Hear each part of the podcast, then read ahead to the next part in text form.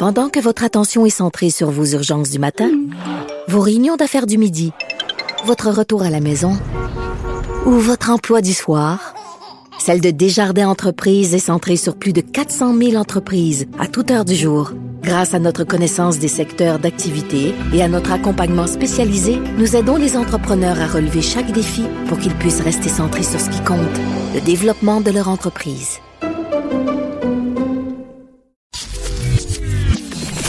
Caroline Saint-Hilaire. Pas d'enveloppe brune, pas de lobbying. Juste la vraie bonne radio, dans les règles de l'art. Cube Radio. C'est une fin de semaine de long congé euh, qui s'amorce vendredi, euh, congé marqué par la journée fériée de la fête des Patriotes dès lundi.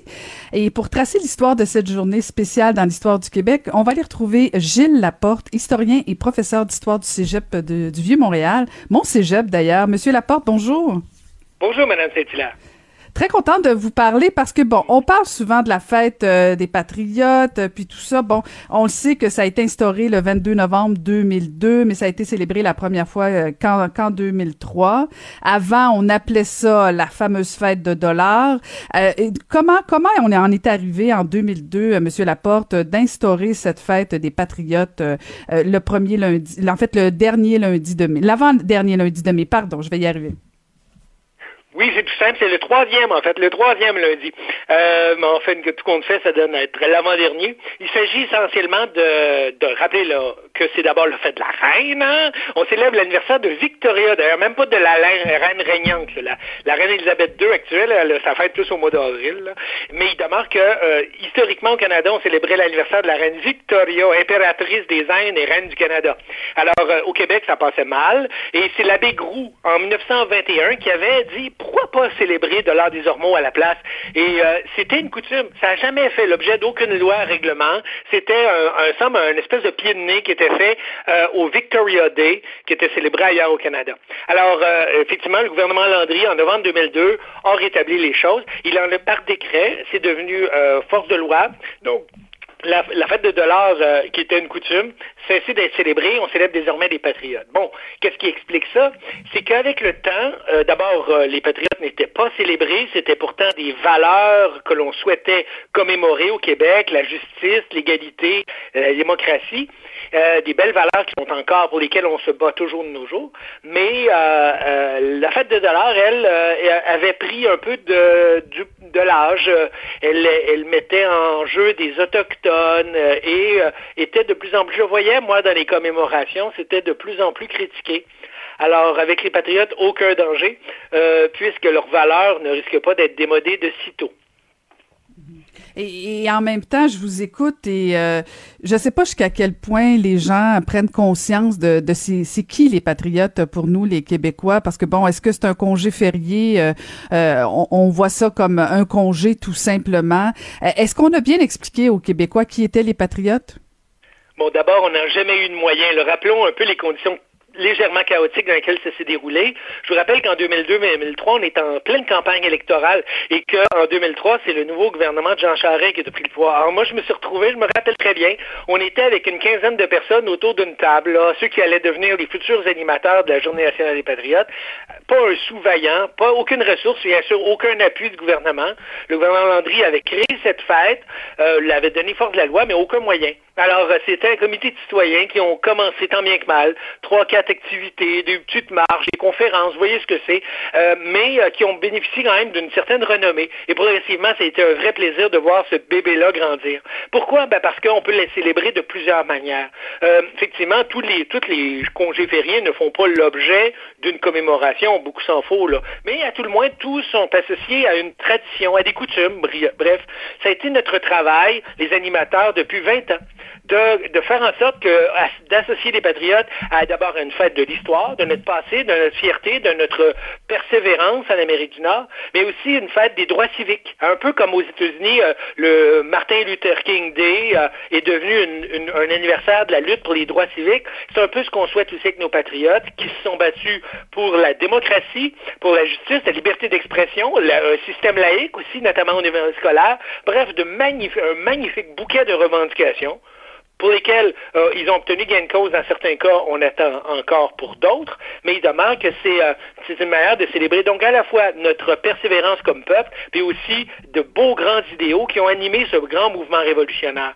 Euh, les gens se souviennent effectivement la plupart du temps des quelques défaites sur les champs de bataille, mais c'est porté ombrage après de 30 ans de lutte politique menée par les Denis Benjamin Vigée, William Henry Scott, John Nielsen, Louis-Joseph Papineau, afin de doter les Québécois d'un gouvernement libre et démocratique.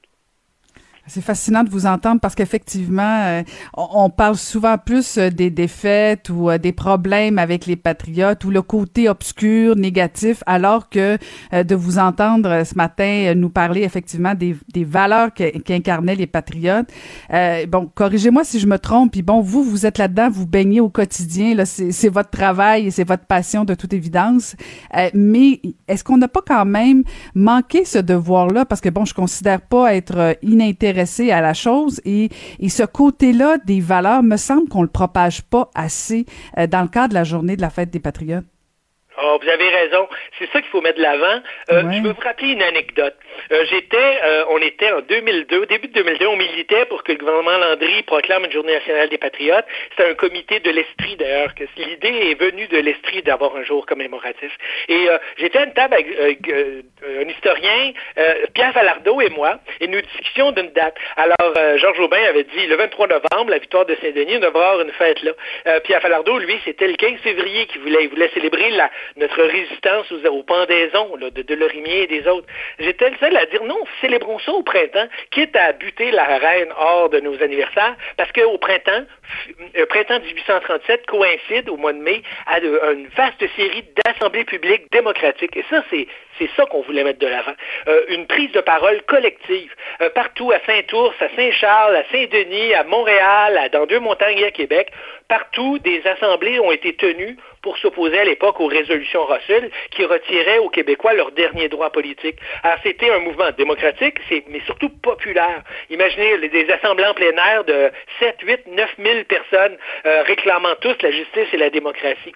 En plaçant cet anniversaire-là au mois de novembre, dis-je au mois de mai, euh, ça, permettait de, rappeler euh, ce grand, grand mouvement démocratique et pacifique qui avait précédé de peu les rébellions de l'automne 1837, en mettant l'accent justement sur la lutte démocratique et populaire. Hmm, fascinant, fascinant. J'aurais bien aimé être à cette table de discussion, Monsieur Laporte. ça, ça devait être particulièrement euh, être en, la réalité. La réalité, si vous me permettez, c'est que le gouvernement est surtout été sensible au fait que ça ne consistait pas à proclamer un tout nouveau jour férié, un remplacement. Mm. Euh, mm. Les gens l'ont tout de suite vu, puis il y en a qui ont, été moins satisfaits. La réalité, c'est que le, sous-ministre nous l'avait dit à l'époque, ça aurait représenté éventuellement des millions, voire des milliards de dollars en pertes. Là. On y voyait toutes sortes d'inconvénients, mais néanmoins, vous savez que les jours fériés sont de juridiction québécoise, strictement. C'est l'État québécois qui proclame les jours fériés. C'est dans les normes du travail. Et les congés fériés, euh, c'est très, c'est très régulé et surveillé. Euh, toutes les provinces n'ont pas les mêmes jours fériés, sauf les congés euh, généraux, comme la fête de la Confédération et les congés religieux comme Pâques et Noël. Mais pour le reste, dans les dans les provinces maritimes, on célèbre autre chose, etc. Il était tout à fait légitime et normal qu'au Québec, on choisisse de célébrer les patriotes. Mais c'était c'était pas au prix de créer un tout nouveau jour férié. Créer un septième jour de congé obligatoire au Québec aurait apparemment eu des conséquences économiques. Et puis surtout, ça aurait été scandaleux que ce soit pour des patriotes en plus. Ça serait le double scandale, Monsieur Laporte. Merci infiniment. Merci pour ce beau rappel historique. Euh, merci infiniment, Monsieur Laporte. Je rappelle que... Bonne journée nationale des patriotes à tous vos éditeurs auditrices. Et vous de même. C'était Gilles Laporte, historien, professeur d'histoire au Cégep du Vieux-Montréal.